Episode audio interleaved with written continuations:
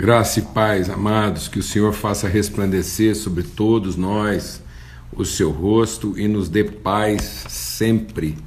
Amém. Que a paz de Cristo Jesus, o Senhor, seja sobre todos, hoje, sempre, em todo lugar. Graças a Deus nós somos sustentados essa paz, ela guarda nossas mentes e nossos corações, de modo que tudo que é perfeito, tudo que é justo, tudo que é de boa fama, tudo aquilo que tem virtude, né, tudo aquilo que é de louvor, seja isso que ocupe o nosso pensamento, amém? Que o nosso entendimento, nosso coração seja feito mesmo assim daquilo que procede do Senhor, seja isso que, que preencha mesmo o nosso coração e assim a gente possa ser guardado em paz.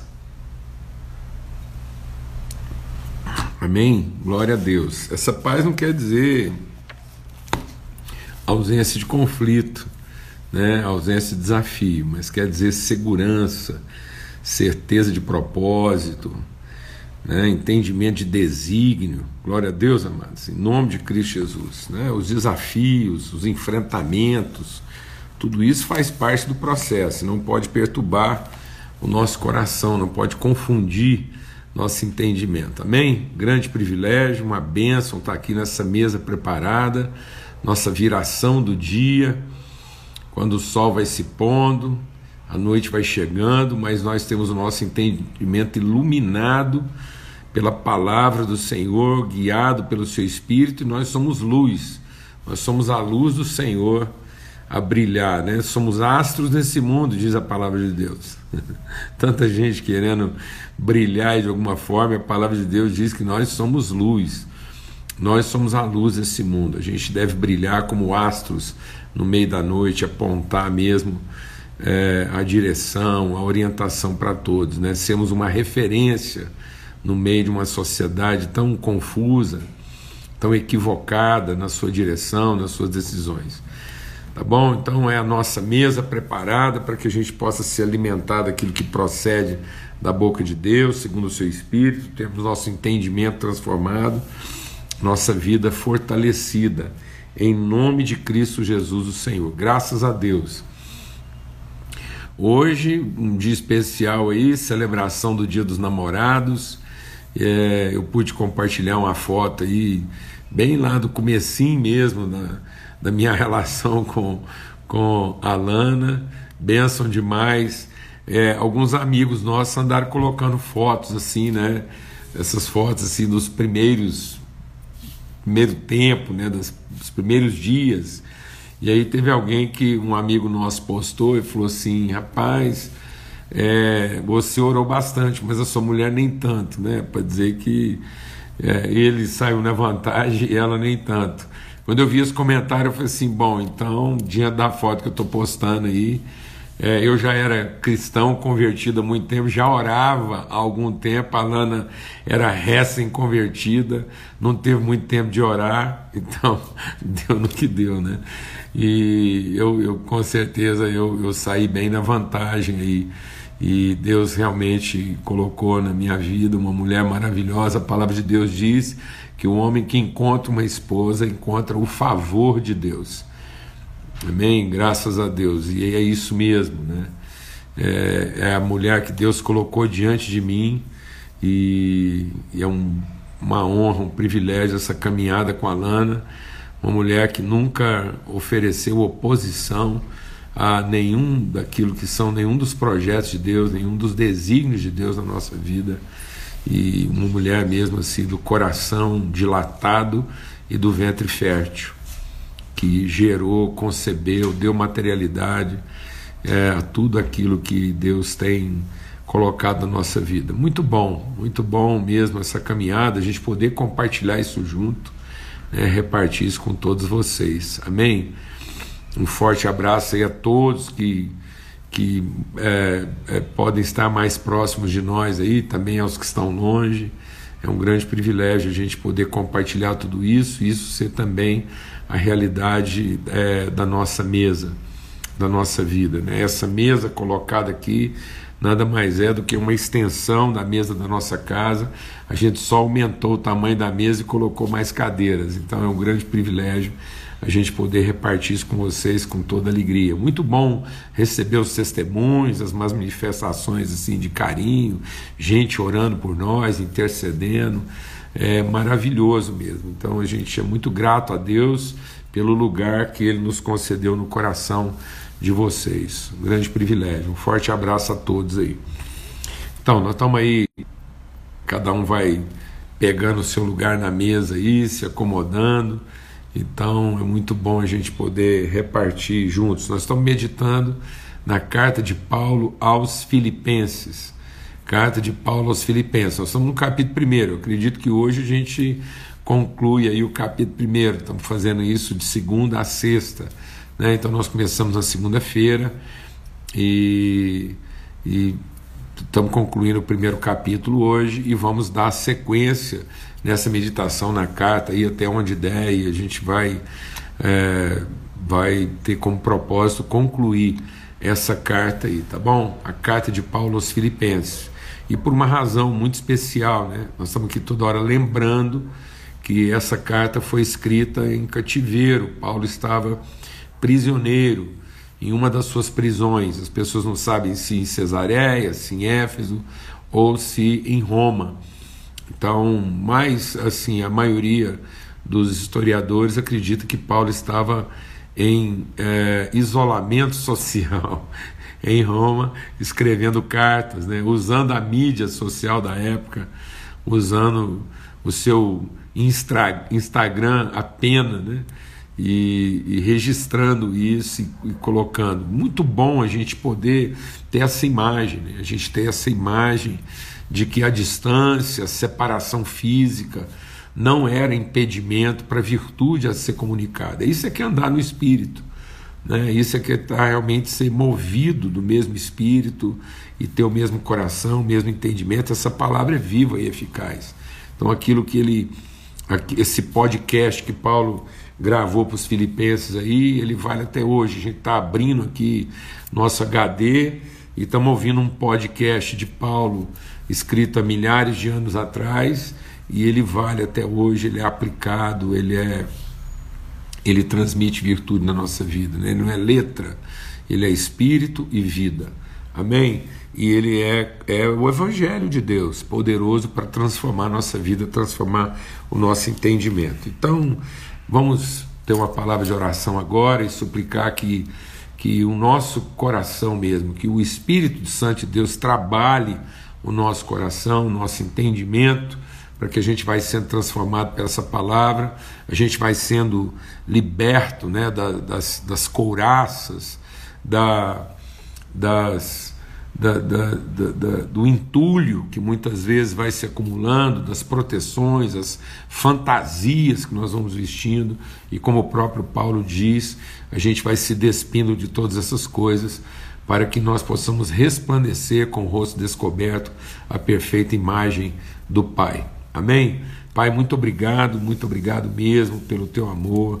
Obrigado pela tua graça, pelo teu favor, porque o Senhor é fiel e o Senhor registra, o Senhor, o Senhor fala, o Senhor, o Senhor materializa, comunica, transmite de todas as formas a tua palavra, a tua vontade, o teu desígnio, para que a gente não fique ignorante, para que a gente não caminhe em trevas, mas o Senhor resplandece sobre nós, em nós e através de nós a tua luz, para que tendo nosso entendimento iluminado, nós possamos também iluminar a vida daqueles que estão à nossa volta, Pai, no nome de Cristo Jesus, o Senhor.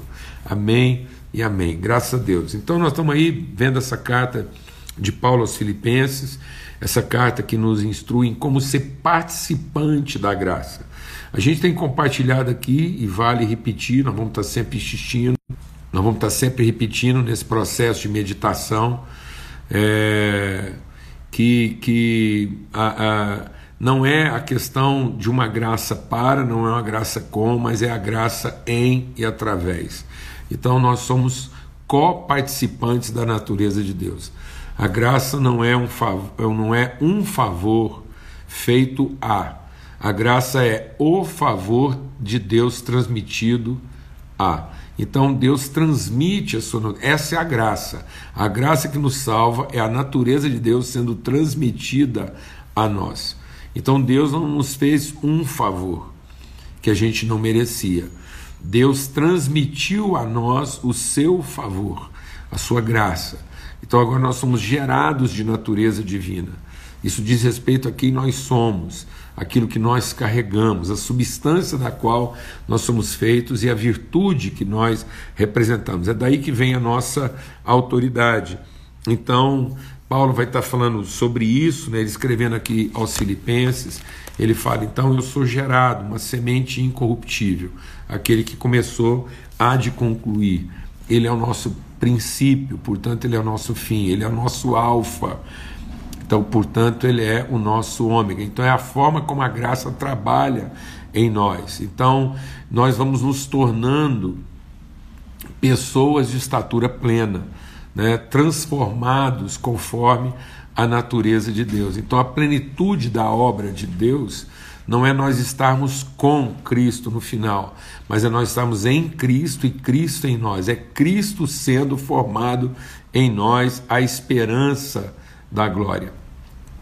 Então a plena manifestação da glória de Deus, ela não será a nós e não será conosco, ela será em nós e através de nós. Nós vamos sendo transformados é, na expressão, no corpo, é o corpo vivo de Cristo sendo amadurecido, sendo desenvolvido, sendo formado e sendo glorificado. E nós somos esse corpo. Amém?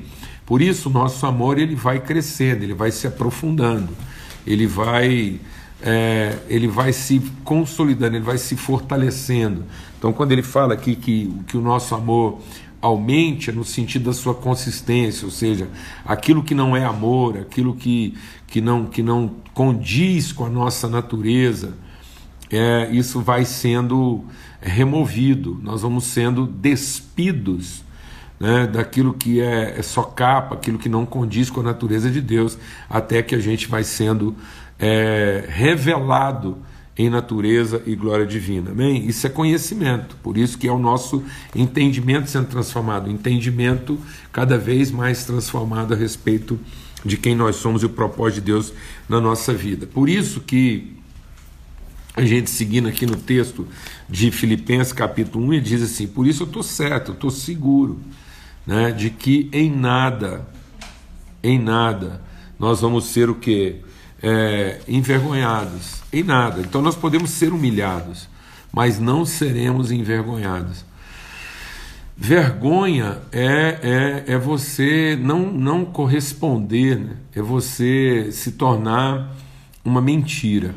A humilhação é uma, é uma coisa imposta, né?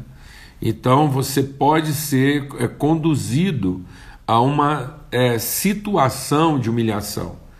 Mas se você tem plena convicção de quem você é, você sofre a humilhação por ser humilde de coração, por não estar lá querendo né, é, receber nenhum tipo de reconhecimento, não tem necessidade disso. Então, quem não tem necessidade do reconhecimento, ele sabe ser humilhado. Isso é ser humilde. Jesus é humilde porque ele se despiu né, de qualquer forma de, de demanda de reconhecimento ou de compensação por aquilo que estava fazendo. A oferta dele era sempre espontânea. Mas ele não foi envergonhado, ele não foi confundido, ou seja, aquilo que ele disse, aquilo que ele revelou, aquilo que ele apresentou se cumpre.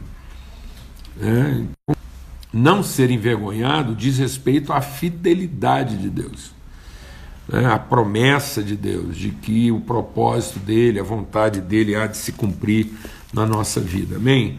Então, em nada nós seremos envergonhados. E a gente quer ir caminhando agora para a nossa conclusão. E, e quando é, a gente estava falando sobre isso ontem, eu queria deixar aqui duas frases assim que pudessem marcar nessa transição agora que a gente vai concluindo essa meditação aqui em Filipenses 1. Ele diz assim: Em nada serei envergonhado, em tudo Cristo será glorificado. É uma coisa tremenda, né? Então, é, no que compete a nós, não haverá uma frustração na nossa vida. Você pode sofrer uma humilhação, uma privação, um constrangimento, mas seria uma vergonha se o constrangimento que nós passamos comprometesse a nossa integridade. Então, vergonha seria que a nossa integridade fosse comprometida enquanto a nossa situação é prejudicada. Então, haja o que houver, qualquer que seja o prejuízo, nossa integridade não é comprometida, não haverá vergonha, apesar de poder haver humilhação. E aí ele diz uma coisa tremenda: ele diz assim, em nada. Então, ainda que, que aconteça, assim, ainda que você seja reduzido a um aparente nada, isso você não vai ficar numa posição de vergonha. Né? Então, essa certeza de que em todas as coisas a pessoa de Cristo, a fidelidade de Cristo, será manifesta e revelada através de nós. Glória a Deus, amado. Dadezinha aqui na nossa conexão, então vai dando umas pausinhas aí, mas você segura firme aí que a gente consegue concluir, tá bom? Deve ser por causa do Dia dos Namorados também, já deve ter muita gente aí conectada aí com imagens ao vivo aí falando com pessoas distantes, né? E aí a gente vai concluindo então. E aí na conclusão ele diz assim, ó, o que é mais importante? Então a gente foi ontem até aqui, é, para mim o viver é Cristo e o morrer é lucro. Mas se o viver na carne trouxer fruto para a minha obra, não sei agora o que, que eu devo escolher. Né? Porque de ambos os lados estão em aperto. Quando eu leio isso aqui, eu fico imaginando assim, o que que, o que que deve ser o dilema de todo cristão. Meu Deus, a gente tem que alcançar essa maturidade, Paulo, buscar isso na vida. Paulo fala assim: se perguntar para mim qual é o meu desejo mesmo, é estar com Cristo. Mas sabe o que me mantém na terra? A responsabilidade. Amados, às vezes a gente trata o céu com responsabilidade e a terra com desejo. A gente deveria tratar o céu com desejo e a terra com responsabilidade. Às vezes a gente está tentando é, superar nossos desejos terrenos com responsabilidades né, divinas e a gente deveria é, enfrentar é, nossas responsabilidades terrenas com desejos divinos. Aquilo que são sentimentos.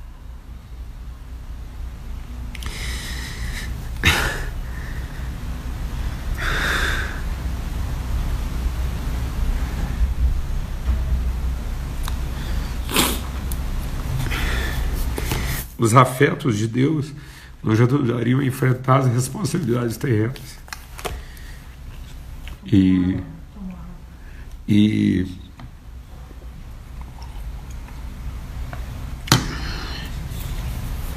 E às vezes a gente está querendo que, que Deus seja responsável pela satisfação dos nossos desejos, sendo que nós deveríamos ter os desejos de Deus para conseguir enfrentar nossas responsabilidades.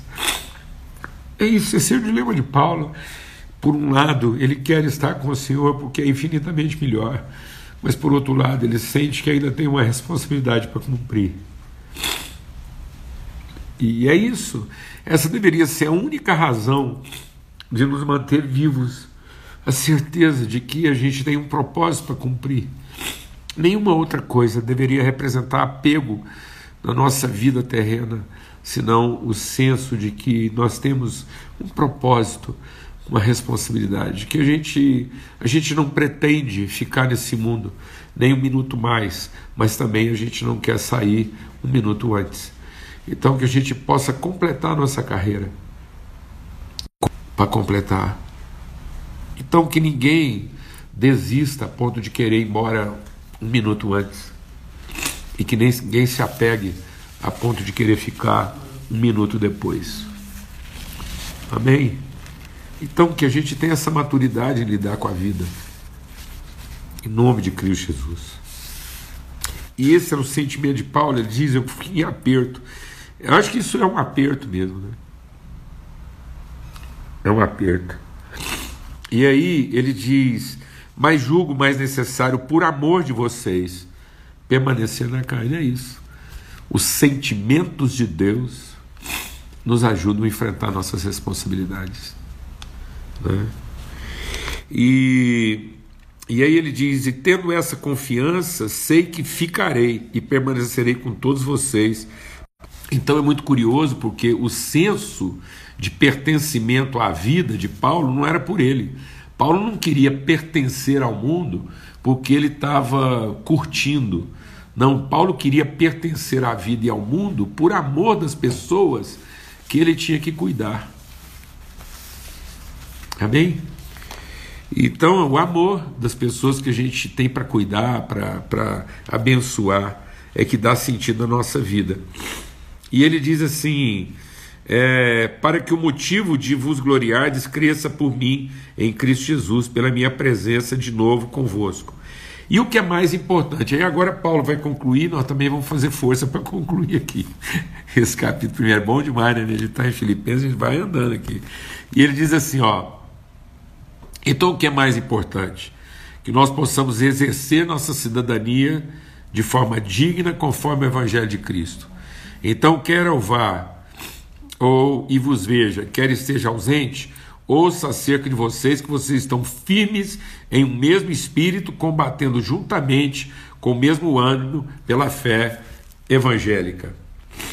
Sem seres intimidados pelos adversários, isso para eles, na verdade, é sinal de destruição, mas para vocês de salvação. E isso da parte de Deus, pois vos foi concedido por amor de Cristo não somente crer nele, mas também padecer por ele. Tendo o mesmo combate que já em mim vistes e agora ouvis que é o meu. Vivendo esse mesmo conflito, né, essa mesma luta, esse mesmo combate. Graças a Deus. Então, Paulo ele, ele destaca três coisas que ele considera importante nessa, nesse testemunho, quando a gente percebe né, e a gente é, discerne com clareza esse senso de propósito, esse senso de desígnio, de destino a ser cumprido na terra. Então diz o que é mais importante? Que a gente exerça a nossa cidadania. Sabe, amados, é, é isso. Às vezes a gente pensa que, que a gente está aqui para viver a vida, né? satisfazer nossos desejos, e a fé vai nos ajudar nisso. Não. A fé é para nos transformar num cidadão inteiro uma pessoa inteira em qualquer área da vida. A palavra de Deus diz que uma pessoa com a mente dividida não prospera. Hoje eu estava compartilhando de manhã, numa live, acredite você ou não, uma live feita para os casais, para os namorados, às 8 horas da manhã. Pensa um, um desígnio de fé mesmo, né? Foi muito legal estar com a Maurinha e a Maísa lá. E eu estava falando com eles o seguinte, que eu tenho encontrado muita gente 33, são pessoas 33%. Eles são 33% na, na religião, estão 33% na profissão e 33% na família. E eles ficam achando que Deus vai, vai, vai arrumar essa coisa mal montada. Então eles nunca estão inteiros em lugar nenhum.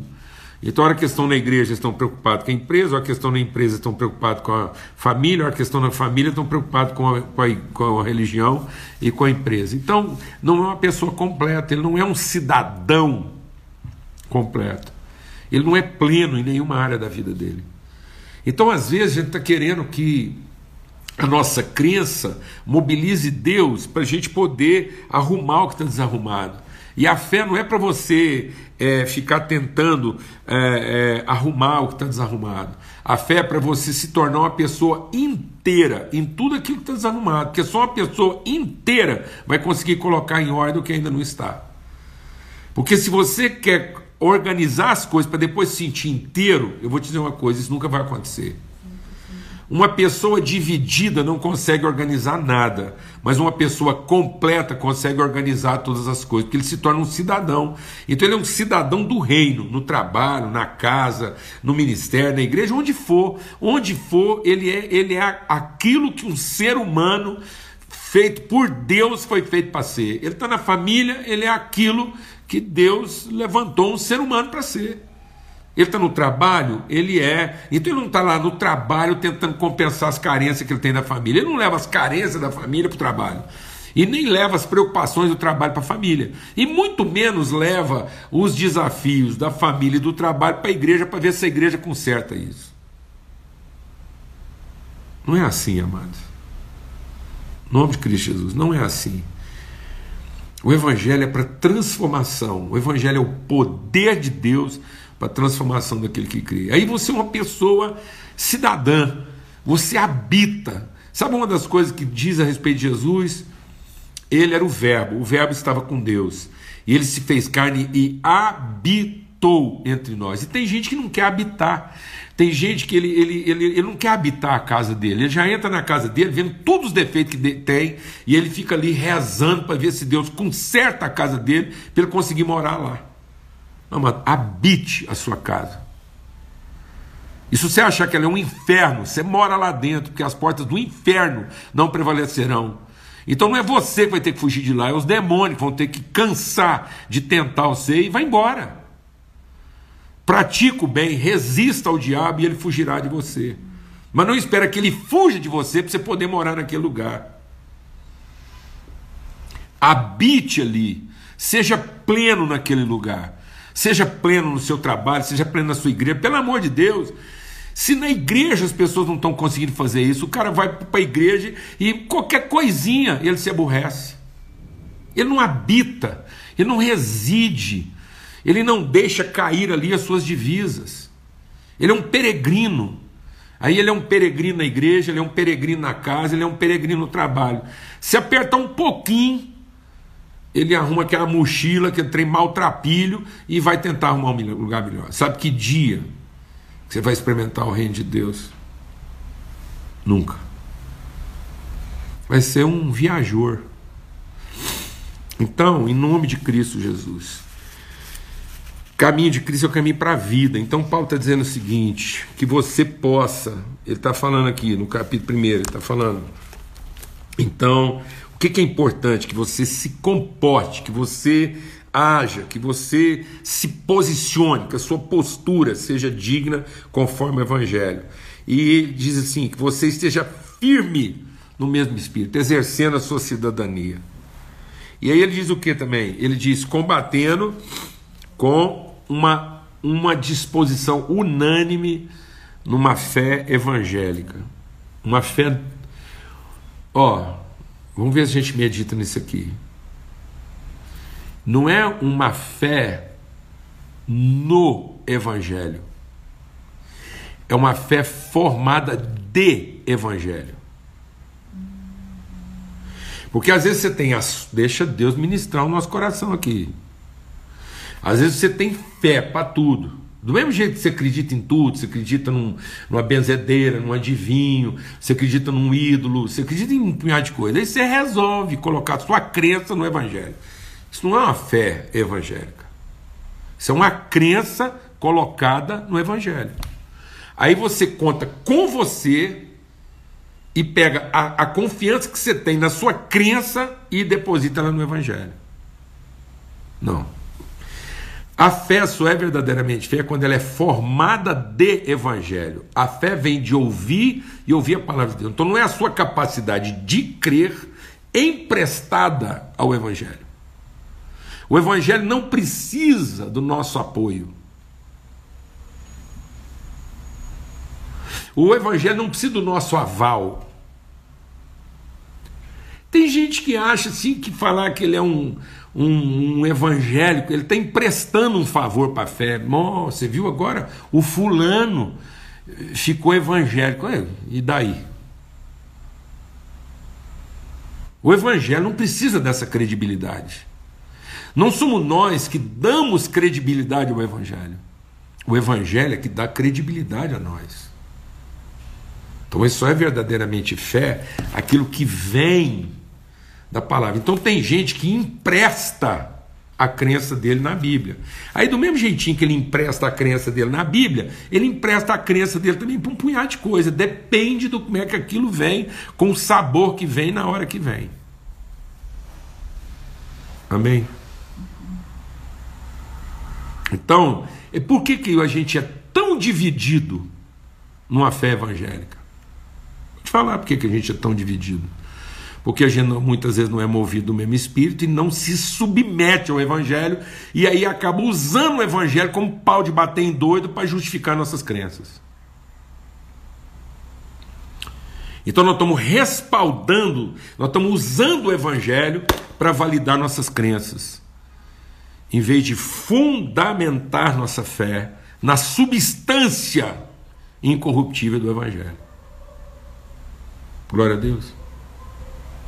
E aí o que, que vai acontecer? Quando a gente entende essa cidadania, quando você, de uma vez por todas, decide habitar entre os homens, e entre os homens ser uma expressão viva de uma confiança feita de evangelho, o que, que vai acontecer? Nós vamos ter ousadia. Não é agressividade, não é truculência. Nós não temos que ser truculento, essa verborréia, essa coisa rude. Não, isso tem nada a ver com ousadia, isso tem a ver com valentia. Então, e eu vou te falar uma coisa, sabe assim, às vezes a nossa valentia é para encobrir nossa covardia. Às vezes a gente está tão inseguro das coisas que a gente tem que bater primeiro porque não quer apanhar depois. Então, assim, é, é uma forma violenta de se impor. Então, amado, sabe o que é ousadia? É você não se intimidar, é você não vacilar, não é agredir, não é se impor, não é constranger é não se abalar e continuar firme naquilo que é o propósito de Deus. E ele fala então assim: de modo que haja o que houver, haja o que houver, independente, e estou certo que vocês vão ser intimidados pelos adversários, mas aquilo que para eles é, é vergonha para eles. E é virtude para nós, sabe o que? Você não desanima, não, mano. Você continua firme, não se ofende não se aborrece, não guarda raiz de amargura e segue. Como diz o caipira lá de Minas Gerais, segue que é batidão firme, propósito, desígnio, com todas as aflições próprias, com todas as angústias próprias, mas segue. Sabe como é que as pessoas vão saber que você é uma pessoa ousada, sem ter que ser valente, sem ter que ter rude? é que você não se desvia, você não retrocede. Deus não tem prazer nos que retrocedem. Você não se abate, sofre, mas não se abate. E sofrer, Paulo já falou mesmo que não foi nos dado apenas o privilégio de querer em Cristo, mas também o privilégio de sofrer por Ele. Sabe, Mário, quero te falar uma coisa: o maior privilégio em Cristo não é de se alegrar com Ele. Alegrar vai sobrar tempo na eternidade mas por enquanto, agora, o grande privilégio da nossa fé é sofrer as angústias humanas como Cristo sofreu e não desistir.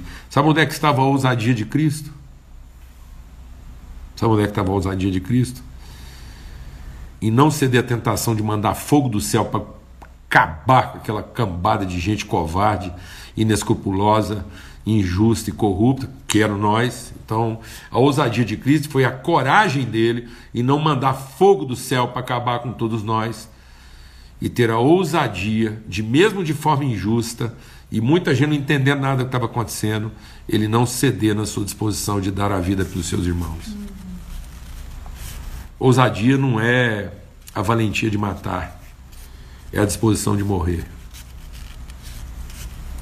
Então, não é quando a gente está pronto a matar alguém em nome de Deus, mas é quando a gente está pronto a dar a vida em favor deles. Isso é ousadia. Amém? Então, em nome de Cristo Jesus, um privilégio, bom demais, ainda mais no dia dos namorados, a gente compartilha uma palavra dessa. Se você está namorando, é aí que você vai casar mesmo. Amém?